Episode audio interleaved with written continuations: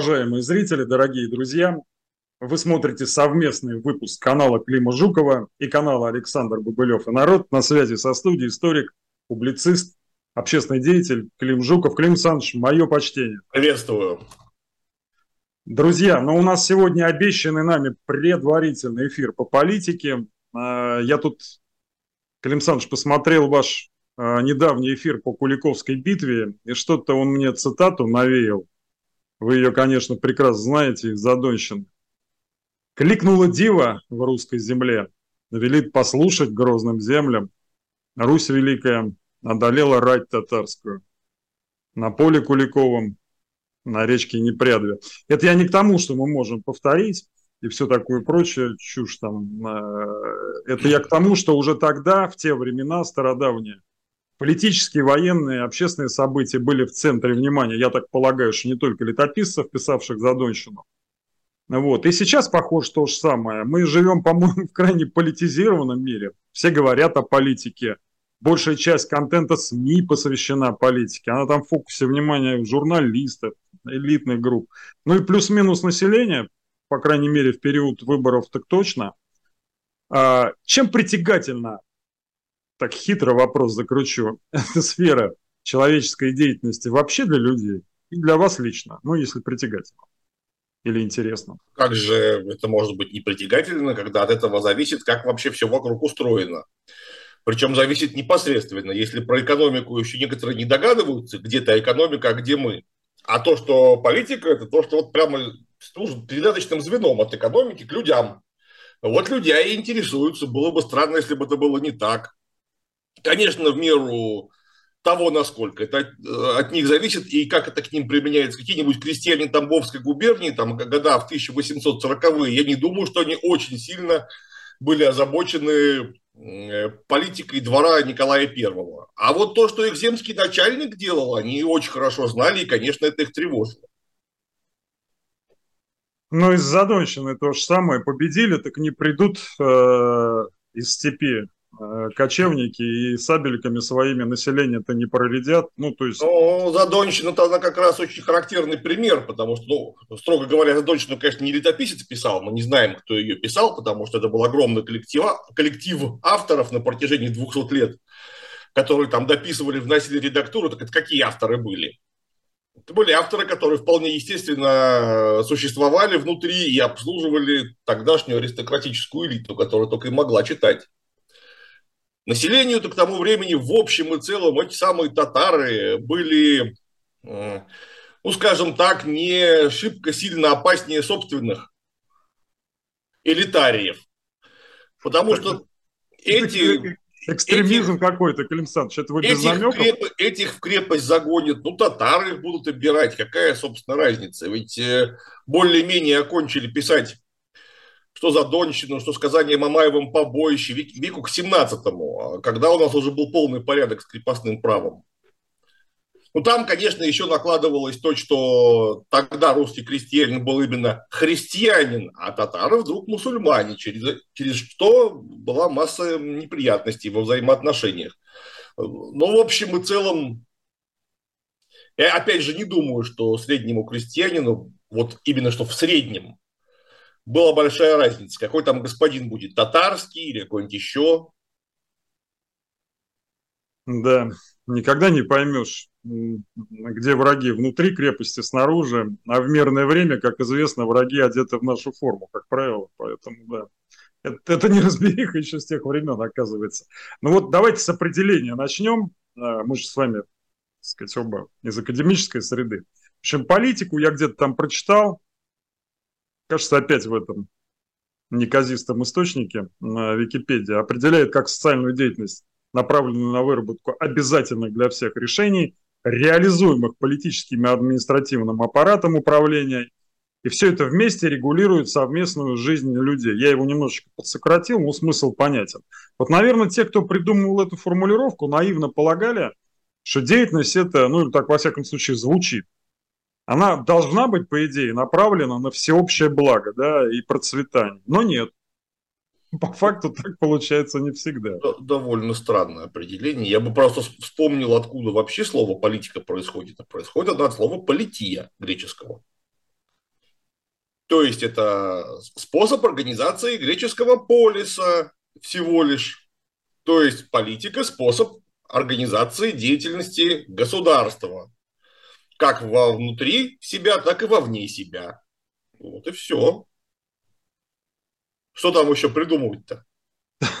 Политика, ну, я тоже так где-то слышал, что она была от слова полис, вроде как э, должна была она быть направлена на благо жителей этого полиса. Это же было такое немногочисленное сообщество, объединенное там укладом общим, там, делами, там, военными. Не жители, а граждан, потому что жители были разные. Например, в спартанском полисе были и лоты, на благо которых всем было начхать в высокой колокольне. А в Афинах рабов было очень много. Конечно, не больше, чем вообще, в принципе, граждан, но все равно процент был серьезный. Они тоже там жили, но политика на их благо не очень была рассчитана.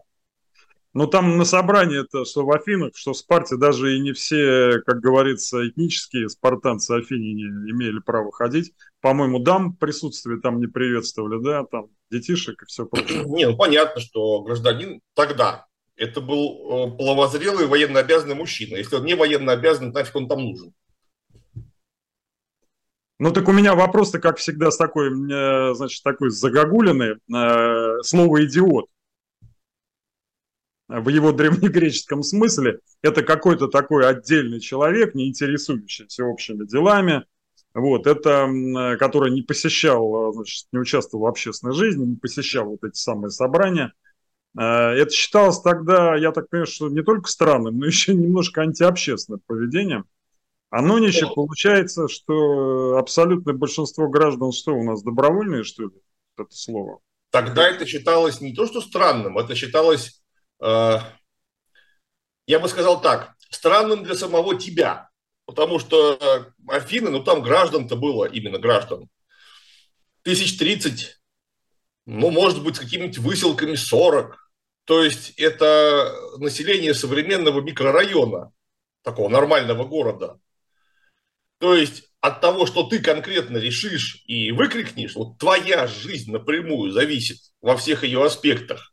Поэтому, если ты не хочешь участвовать в этом, так ты, получается, плевать хотел на свою собственную жизнь, ты в самом деле очень странный. А сейчас мы не добровольные, мы вынужденные идиоты в массе своей, потому что от нас ничего не зависит. Мы вон, а, я помню, ну, я-то еще был э, тогда не в, правопри... не в правопринимательном возрасте, а так у меня все родители знакомые, вообще все, кого я знал хотя бы примерно, голосовали за сохранение Советского Союза без такого же успеха. Я уже лично голосовал в 96-м за Геннадия Андреевича Зюганова по ошибке. И как выяснилось-то, в итоге я был в числе большинства демократического, которые должны были выбрать его вместо Бориса Николаевича Ельцина на второй срок. Но почему-то оказалось, что наши все эти голоса не очень-то нужны.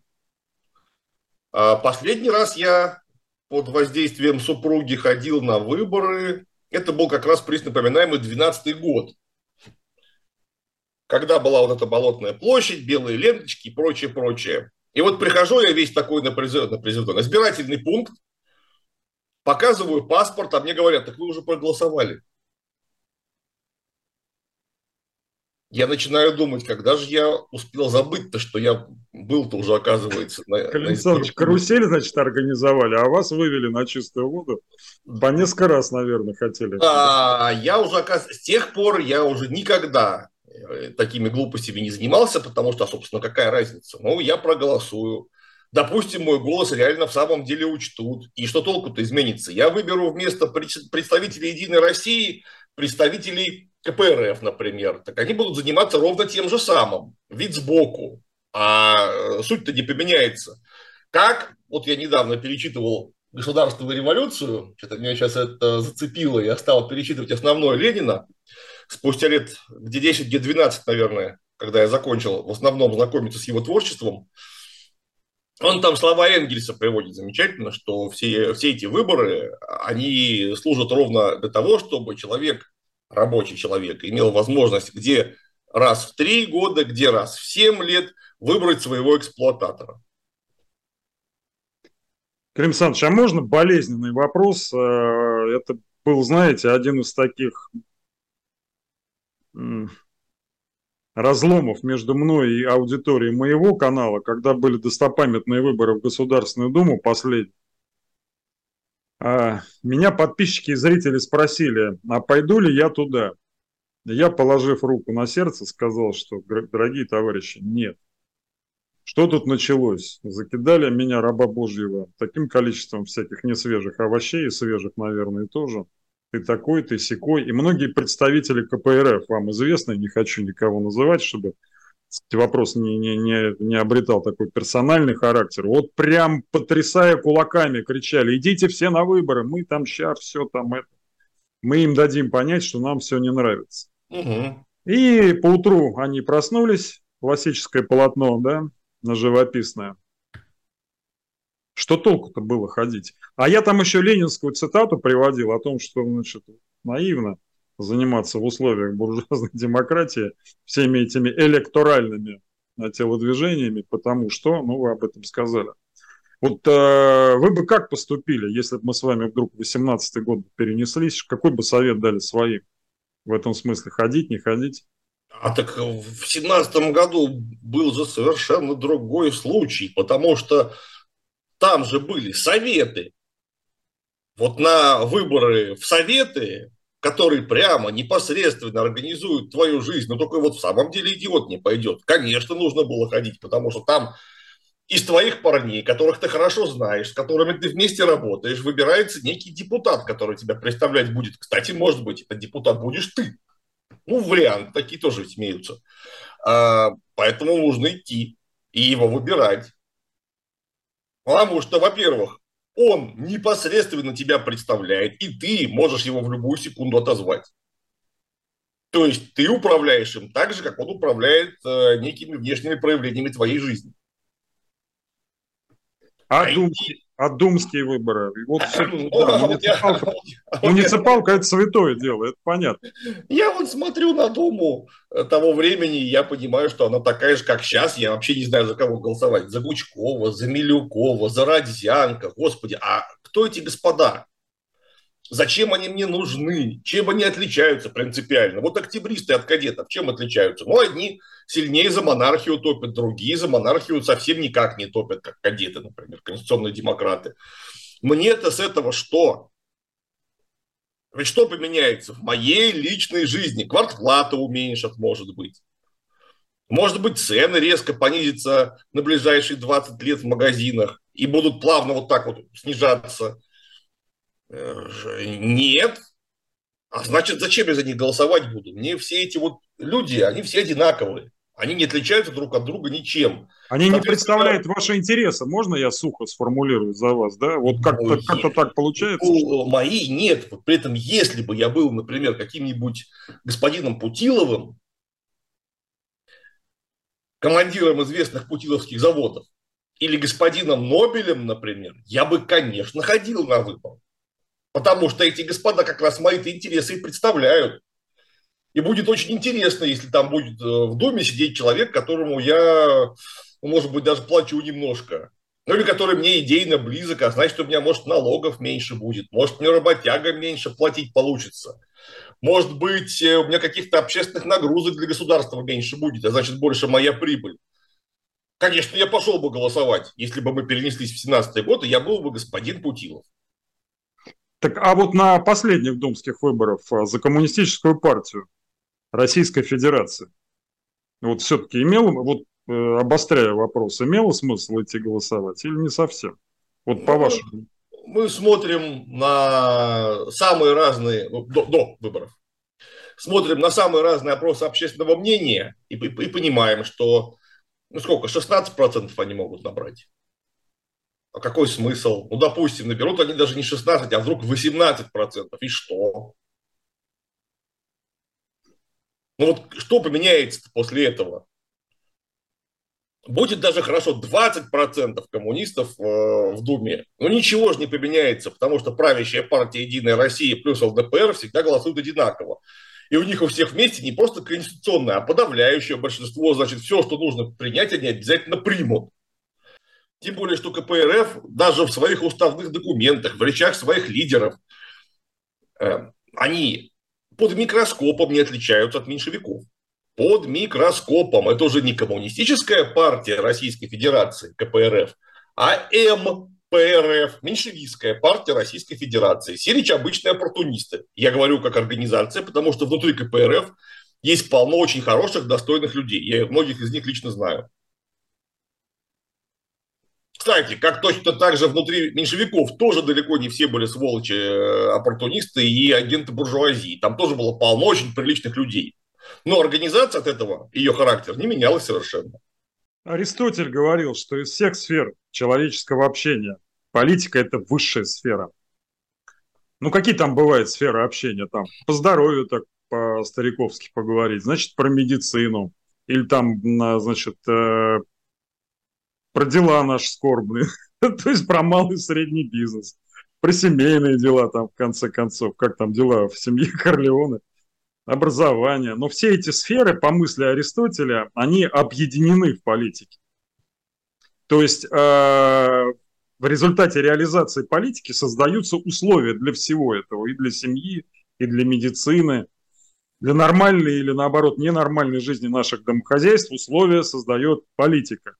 А в кругу моего общения, вот знаете, вот не, за, не заживающая рана, вот сколько себя помню, лет 10 последние – как вот сядем с соседями там мерком поговорить лотком, как раб Божий Былев заводит речь про политики, все начинают на меня шикать, как будто я поручик Ржевский и предлагаю собравшимся что-то неприличное. Или какие-то неприличные темы поднимаю. Вот что отталкивает людей? Так вопрос поставлю от политической тематики сейчас. Вот а вот ровно то же, что притягивал Аристотеля. Аристотелю было это очень хорошо и удобно писать, потому что он был педагогом будущего, а потом и настоящего царя Вселенной Александра Македонского. То есть он прямо с ним лично постоянно общался. Конечно, ему было очень приятно и удобно говорить о политике, потому что он царю что-нибудь в уши надует, и смотри-ка ты, от Индии до Афин все поменялось. Внезапно. Внезапно. Это очень удобно, по-моему. Ну, правда, конечно, конкретно с э, Аристотелем-то у македонского пути-дорожки в философском смысле и в смысле философской практики разошлись, потому что македонский-то стал антиаристотель, в смысле как раз политики. Потому что Аристотель-то это же был, если говорить современной совсем терминологией, греческий националист, а македонский-то он пошел на такую всемирную синайкию, на которую никто не осмеливался вообще даже подумать. Ну, это дело отдельное. Так, потому что Аристотель влиял на политику непосредственно, и он отлично понимал, что и его жизнь, и жизнь вот всех вокруг от политики очень сильно зависит. Сейчас, а, конечно, про политику, на мой взгляд, говорить стало легче, то есть не, не легче в смысле, не, не, не легче в плане того, что разговоры легкие выходят, поддерживают их чаще. И более того, инициируют их чаще. Люди когда-то от политики совершенно далекие. А год 2006-2007 вспомнить. О, я когда вдруг в кругу друзей своих в исторической реконструкции, а, а меня же постоянно с детства Гондурас интересует, я все время про политику что-нибудь начинал. Все сразу говорили, вот ты, Жуков, забыл таблетки принять. Нет, но это дело не сейчас... было связано. Вы же, вы же левый блогер были, единственный в природе практически. Ну, в шестом году я никакой блогер не был вообще. В шестом году я был просто сотрудник Эрмитажа и реконструктор. Какой-никакой историк. Клим Александрович, вот. прошу прощения, оговорился. Ну, то есть общественный деятель, который левую повестку о ней говорил вообще вот серьезно. А я тогда говорю, это было предусудительно, считал все мои, все мои друзья говорили сразу, Жуков забыл принять таблетки, подождите четверть часа, его отпустят, снова будет нормально, просто не обращайте внимания. Ну, потому что тогда более-менее казалось, да, что все в порядке. Ну, именно что казалось, и именно что кое-кому, мне нет. Казалось, что все в порядке, а значит, зачем об этом говорить? Тем более, что мы никак не можем, это второе, мы никак не можем на это повлиять. А если мы не можем повлиять, то как нас нынче коучи учат, расслабься и получай удовольствие. Более того, думать надо о хорошем, а Вселенная тебе что-нибудь тоже хорошее пошлет в ответ. А, не получается так пока. Не, получается. А вот э, политическую структуру общества иногда изображают в виде такой пирамиды, где в основании мы все с вами как-то там вот дружно находимся. В основании это самая такая э, такой самый большой объем этой пирамиды.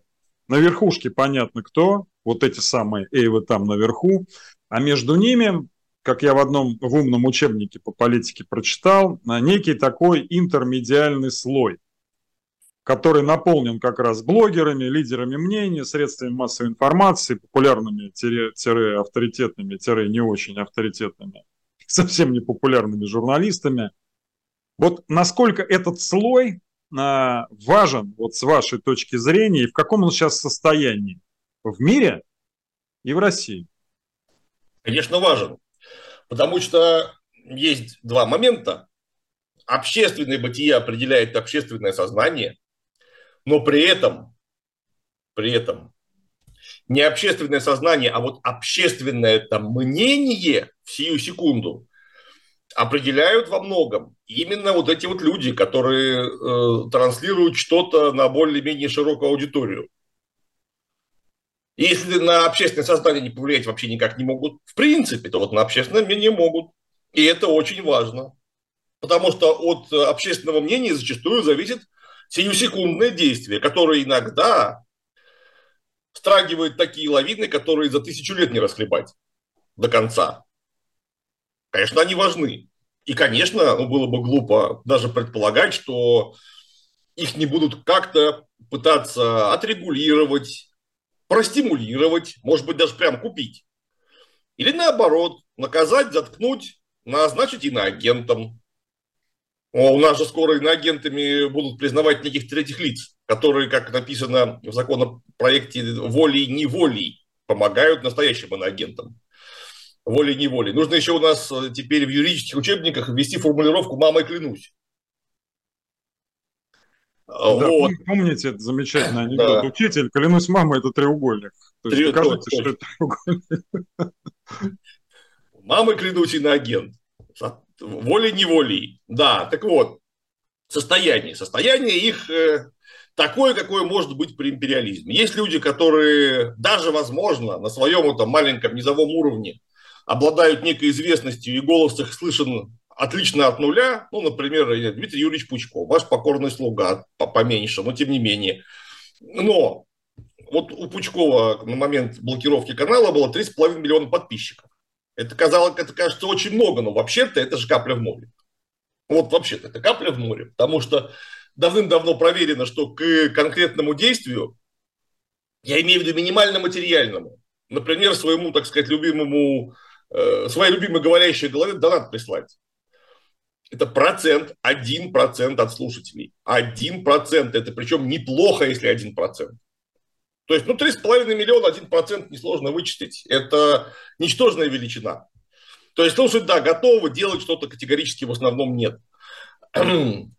А есть другие, вот всякие разные Киселевы, Соловьевы, всякие разные Медузы, или наоборот, не Медузы, а очень даже комсомольские правды и так далее.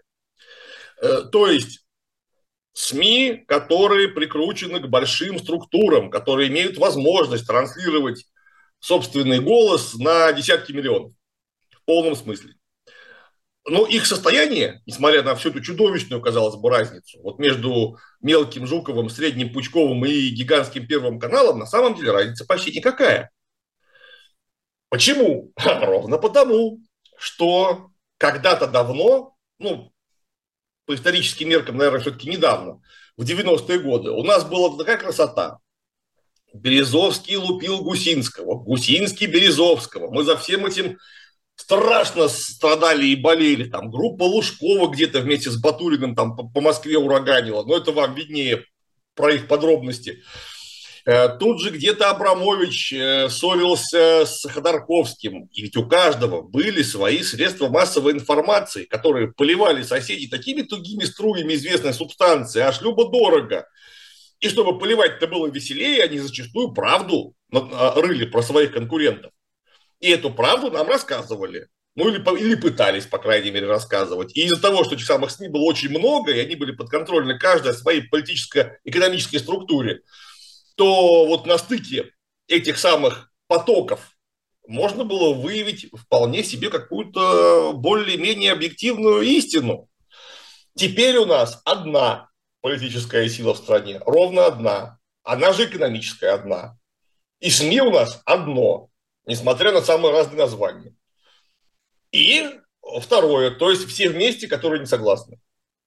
Так а вот с точки зрения как бы адекватности ситуации, на, хорошо, мы вспомнили эти самые 90-е, э, но там все-таки в основном властвовало эфирное телевидение, а сейчас добавились платформы.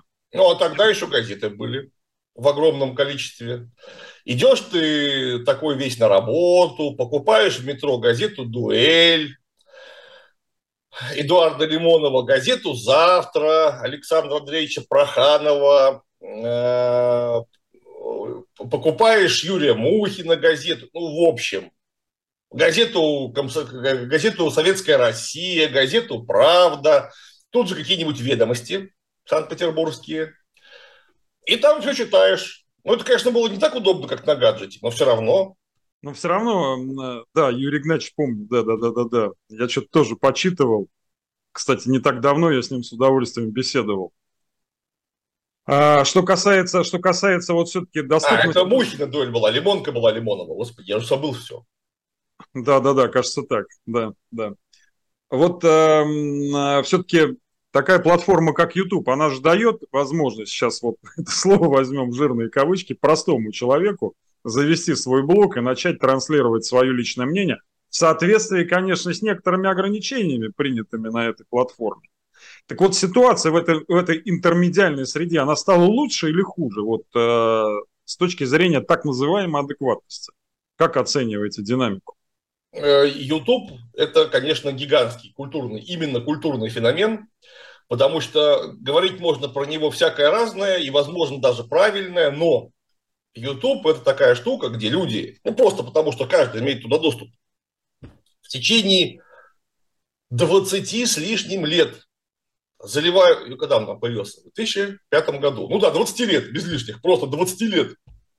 Накачали, залили, высказали такое количество бешеной информации, что это один из сейчас ценнейших источников информации просто в мире. Бесценных совершенно и не подлежащих исчерпанию. То есть не хватит всей жизни, вот, вот начни там с 14 лет смотреть, смотри до 84, ты даже по своей интересующей тебя тематике всего не освоишь.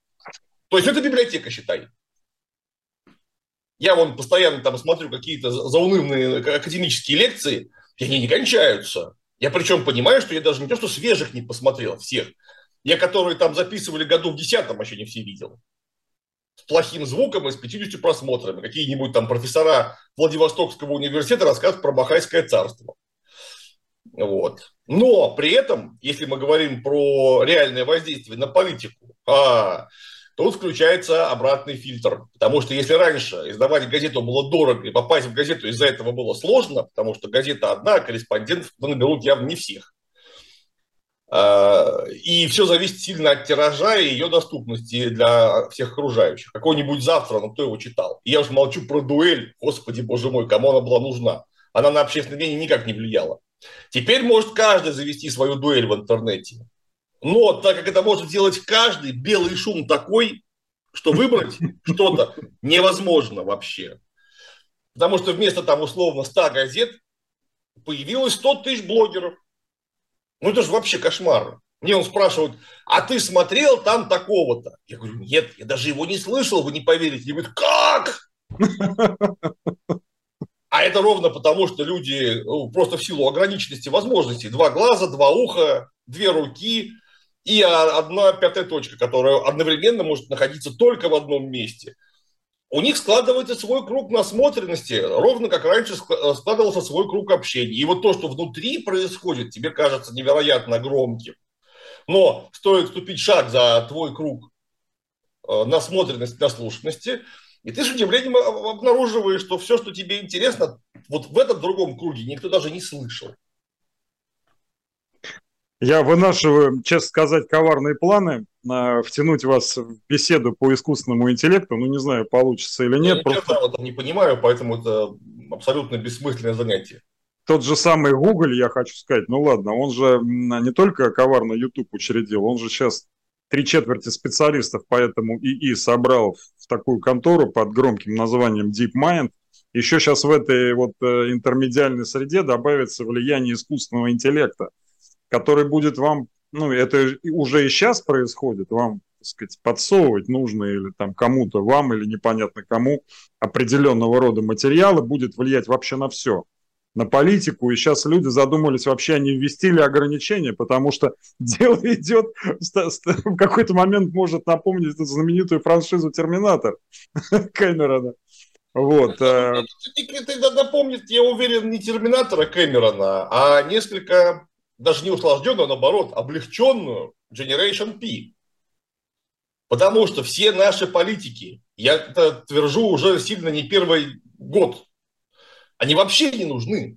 То есть совсем. Оцифруйте их всех, и пускай им электронный болван речи пишет. Так дешевле выйдет очень сильно. Они не согласны, вот в чем проблема.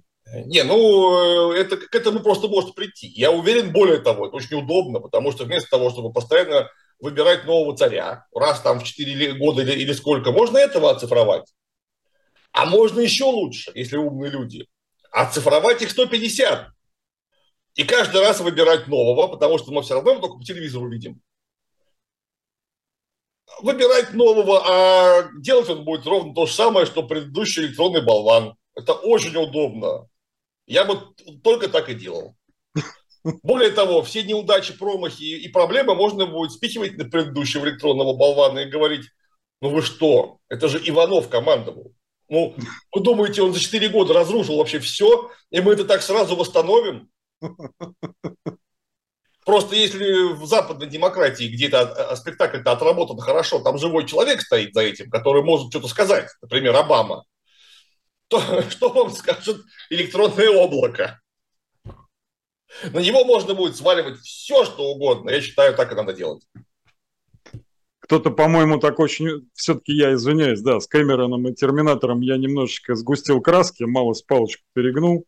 Вот, но кто-то, и, по-моему, этот кто-то был э, никто иной, как Илон наш Маск, Уильям наш Шекспир, он сказал, что, похоже, да, э, значит, финальным аккордом человечества будет не громкий взрыв, да, как в Терминаторе, а последний такой дегенеративный всхлип. Ну, то есть кто-то там уронит голову перед своим, значит, гаджетом и, значит, навеки уснет там. И пауки там значит, между его ушами соткут великолепные паутины. Вот так, видимо, к этому дело идет.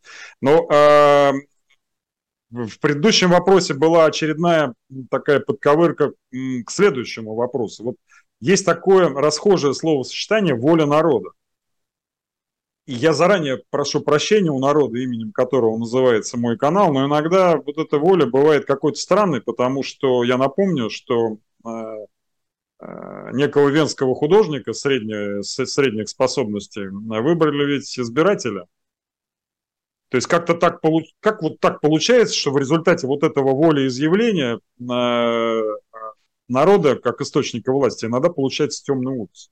Ну, если уж говорить так совсем по справедливости, то известного венского художника средней руки народ-то не выбирал. У него было второе место в парламенте, его канцлером-то назначили, не сильно спрашивая воли этого самого народа. Никто ему этот пост канцлера на выборах-то не приносил. Это яркий пример того, что народ в буржуазной демократии никакой воли вообще не выражает. Это огромная иллюзия. И об этом писали думающие люди еще с 19 века. И в этом, на удивление, сходились э, просто вот как целик и мушка, и крайне правые, и крайне левые философы. Что Константин Георгиевич Победоносцев, э, Константин Петрович Победоносцев, что Иван Саныч Ильин, что Карл Маркс и Владимир Ленин говорили об этом ровно одно и то же. Более того, приводя очень схожие аргументы. И у тех, и у других логика была совершенно железная. Скажите, а как выражает волю того, того, того, того крестьянина и рабочего какой-то мистер Икс? Ну, они же никак вообще на него не влияют. Ну, совсем. Соответственно, он будет выражать волю тех, кто реально на него влияет. А это всегда исчезающее маленькое меньшинство населения. Поэтому Победоносцев правильно говорил, парламент – это пустая говорильня. Зачем это нужно? У нас Николай II есть, и он с А, с одной стороны, с Богом на связи, Б, с глубинным народом тоже он на связи. Оставьте э, царя. Дума нам не нужна совершенно, это бред. Это каким же таким макаром он на связи с глубинным народом-то? Я вот что-то А точно понял. так же, как Сурков сказал, что Путин на связи с глубинным народом. Просто никто не знает, что такое глубинный народ, и поэтому неизвестно, как они все выходят на связь. У меня мысль промелькнула, но я ее, конечно, отринул, что может через Распутина, но у Путина это Распутина. Нет, нет, нет, там это все было таинственно и божественно, строго совершенно.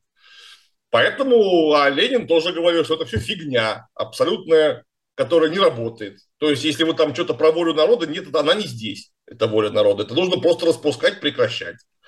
То есть, практические выводы были у Победоносцева и Ленина явно диаметрально противоположные, но в критике конкретного явления они совпадали и были совершенно правы. Так а вот эта самая э, воля народа а, в сочетании вот с этой самой интермедиальной средой, которая, ну, хочешь или не хочешь, на нее влияет.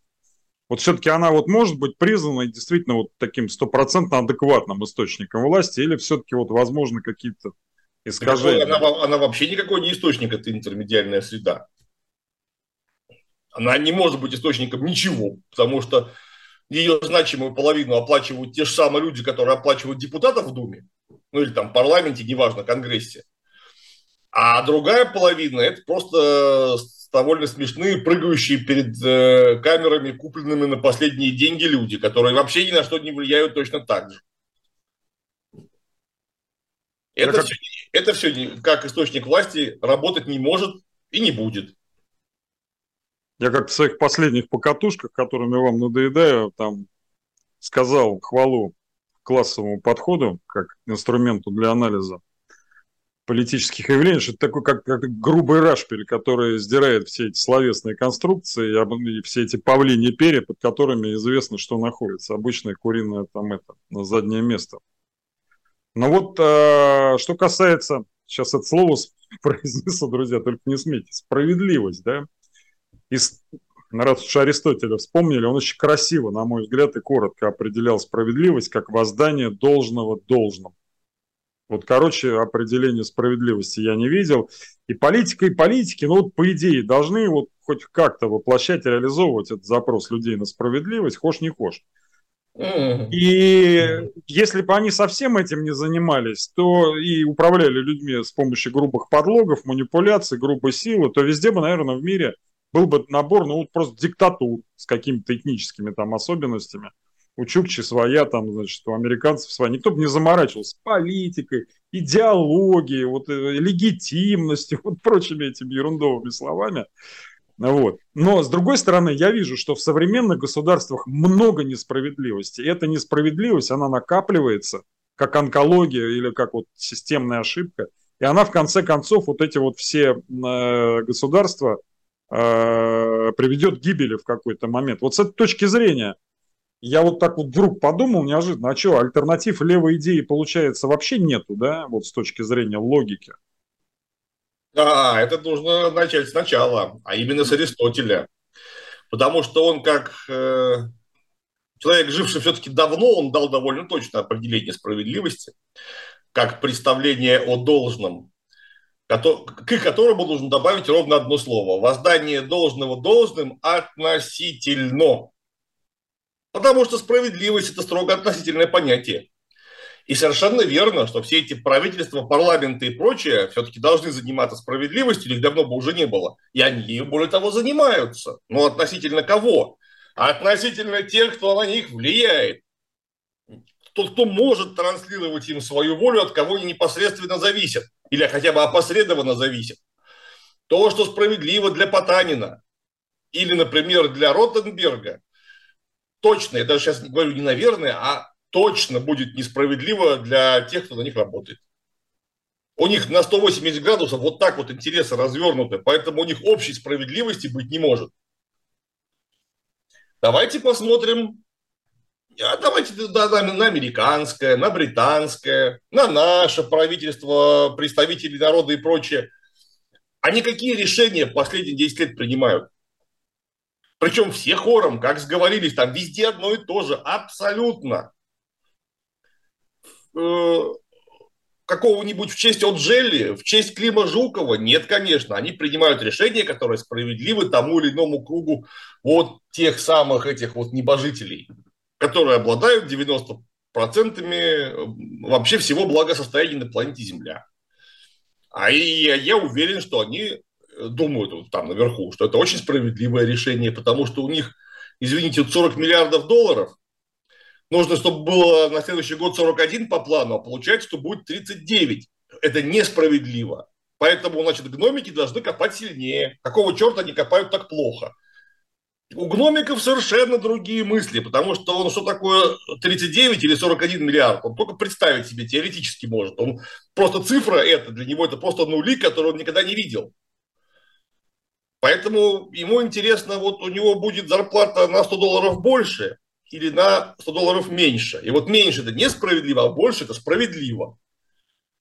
Поэтому, конечно, правители наши, благодарные начальники во всех странах занимаются строго справедливым делом, но не для всех. Ну так я и говорю, все это хорошо, конечно, и замечательно, и им все это очень удобно, но, как я уже зловредно заметил, э, накапливается ошибочка. Гномики-то могут свои мотыги и, значит, эти всякие прочие шансовые инструменты прийти и постучать ими э, в ворота дворцов, да, как было уже сказано как-то, или прикладами винтовок, что того хуже.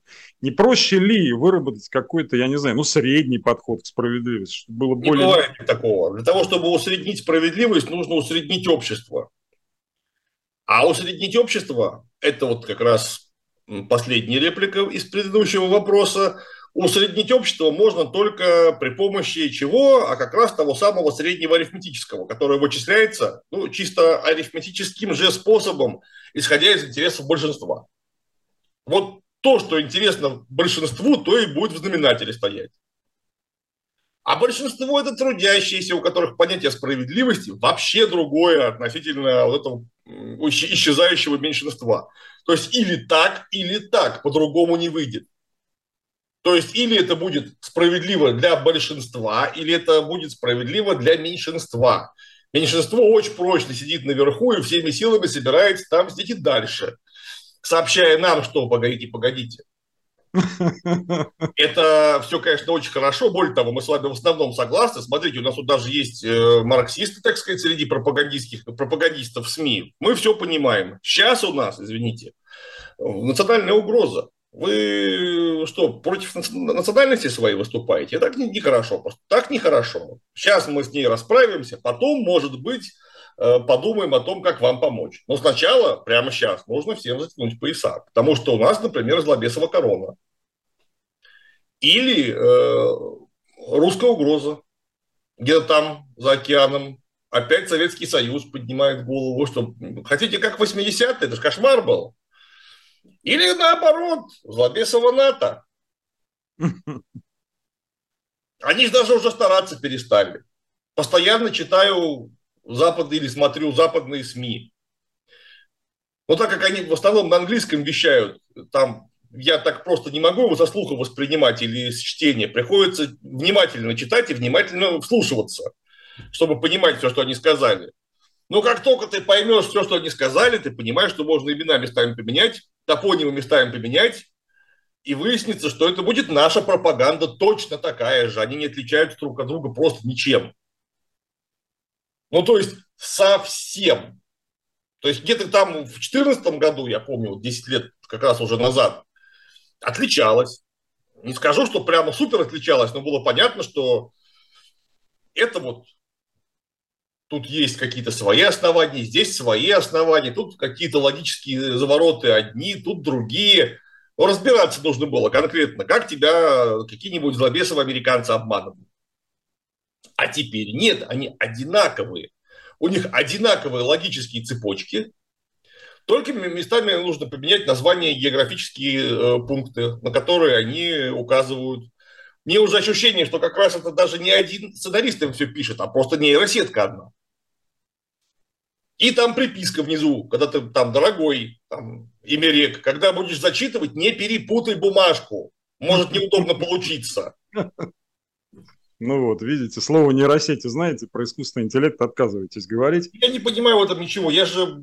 Я, не, не, а я там, я, я, не, я про железо и про все эти там HTTPMS и какие-то там еще МС-коды не хотел говорить, именно так это... Ну ладно, это я Клим Александрович, это я так к слову. Я в компьютере Word освоил э, с большим трудом. Уж я тут такой... Не, а я такой же, как вы. Мы с вами братья по крови, мы с вами одной крови, да-да-да. Я дальше Word не продвинулся, Excel мне так и не, не отдался.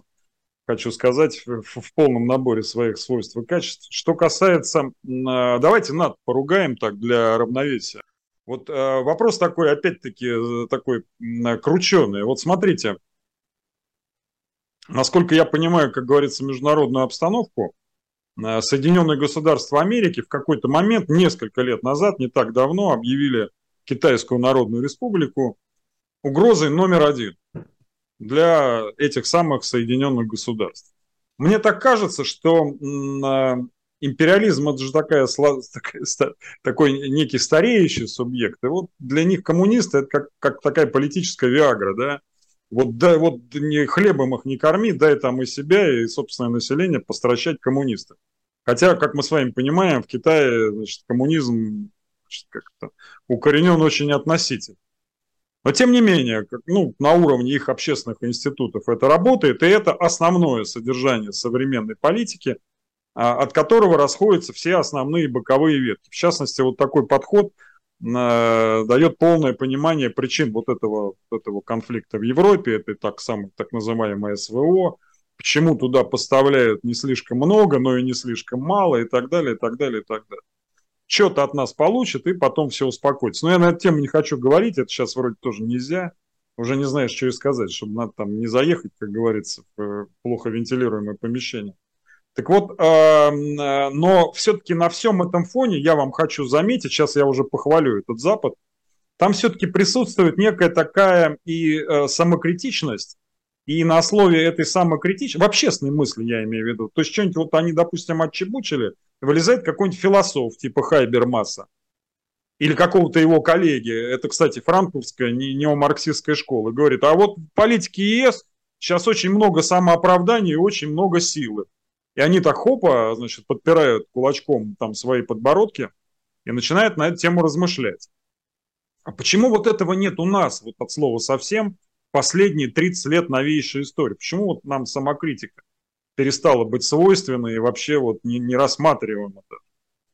Это потому, что у нас до этих 30 лет все-таки худо-бедно, но очень большие слои населения были в политику и экономику вовлечены как действующие э, акторы. И поэтому, там, что бы ни говорили про Советский Союз, там слова нельзя было сказать. Господи, боже мой, в Советском Союзе была такая свобода слова, какая сейчас вообще не снилась.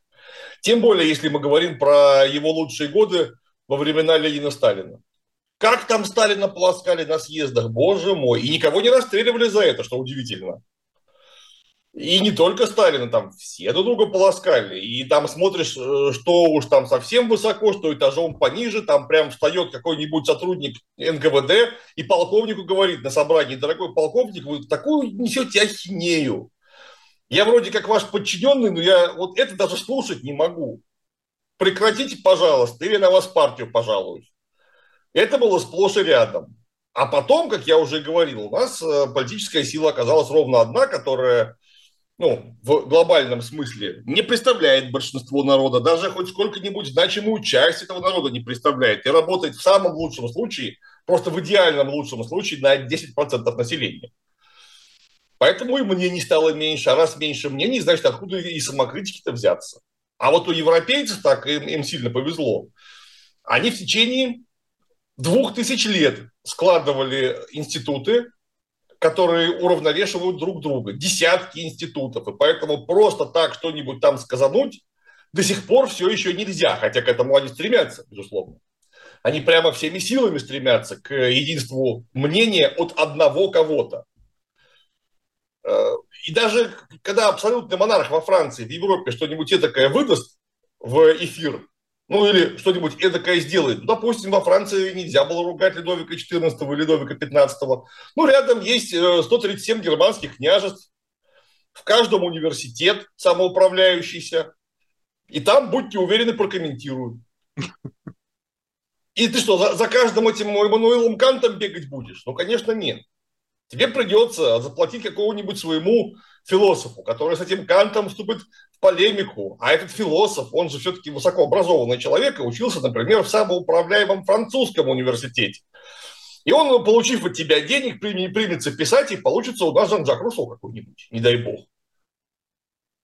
И все, вот этот вот европейский котел, как раз он был силен всегда ровно тем, что у них были э, самые разные э, точки зрения на одни и те же вопросы. Этот колоссальный плюрализм, он, собственно, Европу-то и сделал. Потому что когда есть этот колоссальный сетевой плюрализм, невозможно в глобальном смысле принять по-настоящему неверного решения. Потому что как только ты примешь неверное решение, будет 150 человек, которые тебя будут носом тыкать. Неправильно, неправильно, неправильно. И если ты какую-нибудь Испанию все-таки заведешь э, в известное место, то это значит, что рядом Франция, Англия, Голландия и какой-нибудь кусочек Италии, например, Савоя, так, как ты, уже не сделают, потому что увидят, что так делать нельзя. Посмотрите, вот живой пример. И поэтому Европа, как большой организм, она и и стала гегемоном в мире на долгие века. Именно из-за этого, вот из-за этого гигантского плюрализма. Теперь они его пытаются убить. Всеми говорю, что на различных платформах, да, да, да, политкорректность, все такое прочее. Они его пытаются тщательно убить и оставить какой-то условно один центр э, принятия решений, трансляции мнений. Это однозначно приведет Европу к собственному самоуничтожению.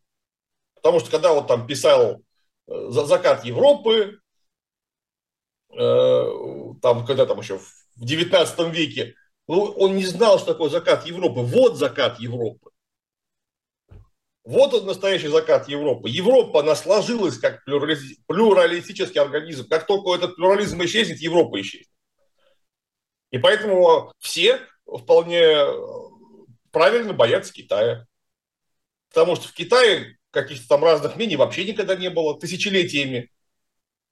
Он то слабел, то усиливался, то слабел, то усиливался, но когда он усиливался вдруг, он усиливался так, что он оказывался первой экономикой в мире, каково и было еще в первой половине 19 века, если что, совсем недавно. Да, вы там об этом, кстати, говорили в одном из эфиров.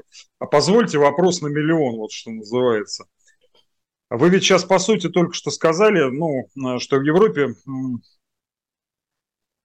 всегда были некие институты. Помните граф Спиранского, когда он там с, с Александром нашим первым поехал к брату Бонапарту в Эрфурт? Люди хорошие, институты плохие. Да, да, да, да, да. Вот почему у нас институты на нашей почве не приживаются? Что с ней не так, с почвой?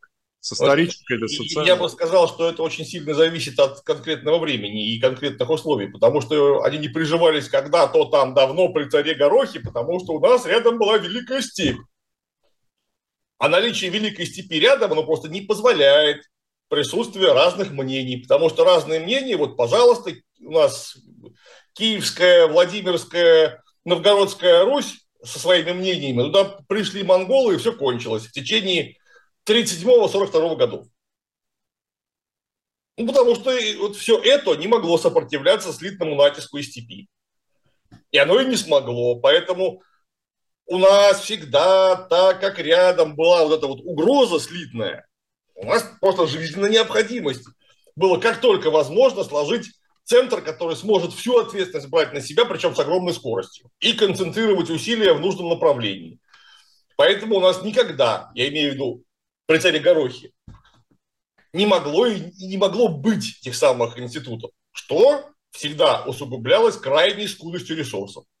То есть прокормить Болонский университет, Царбонский университет, Оксфордский университет, Кембриджский университет, ну и в общем и так далее. Вот откуда деньги-то просто взять, ресурсы откуда взять? Мы этого не могли себе позволить. У нас поэтому их и не было. Никогда вообще. А потом Потом у нас эти институты отличника появились. И я считаю, что у нас начало всех этих плюралистических институтов – это именно советская власть. И они у нас работали, действовали, и, не, и даже, внимание, несмотря на угрозу, по сравнению с которой Чингисхан – это вообще тьфу. Вот тьфу и все. Именно эти институты смогли справиться с данной угрозой – на короткие 4 года, передоверив собственные решения э, в ГКО, а потом обнулив это самое ГКО плановым образом.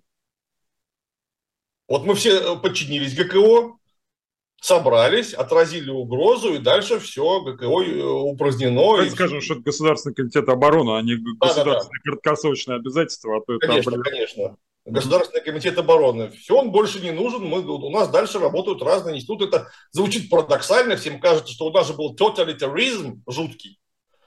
Нет. Ну что вы, какой тоталитаризм? У нас э, по сравнению с Америкой 50-х годов даже демократия, в смысле гласности, была куда больше. Ну, понятно, что если ты будешь говорить, давайте-ка мы обратно фашистов вернем, ну, тебя в дурдом просто посадят, потому что нужно быть идиотом, чтобы такое вслух высказываться. Но по факту организации жизни, вот от того, что тут нужно строить детскую площадку или не нужно тут строить детскую площадку, до того, как именно разворачивать атомную программу, высказывались разные мнения, высказывались суждения, происходили серьезнейшие дискуссии, споры. Э, и в конце концов никто не давал друг другу сделать какую-то тотальную ошибку.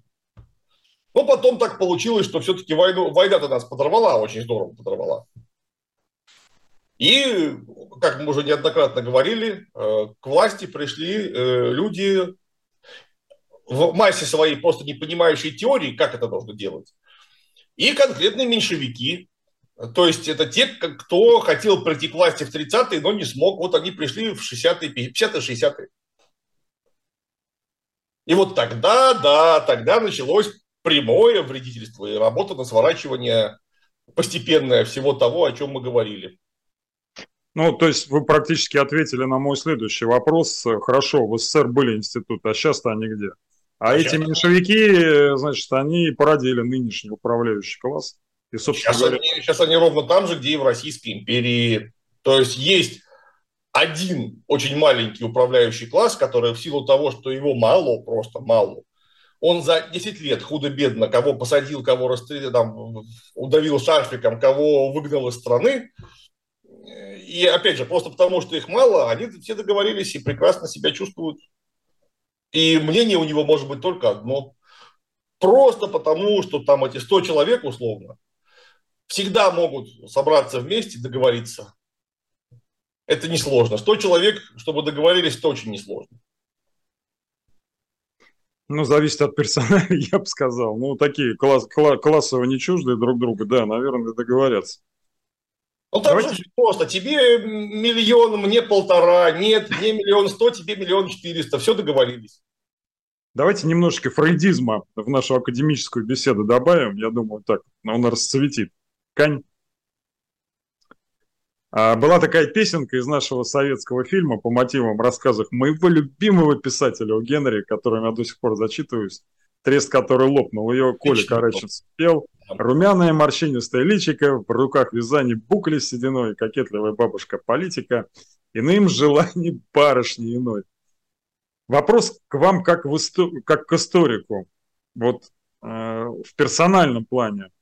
Что с вашей точки зрения так привлекает людей в политику? Какие основные инстинкты с ней связаны?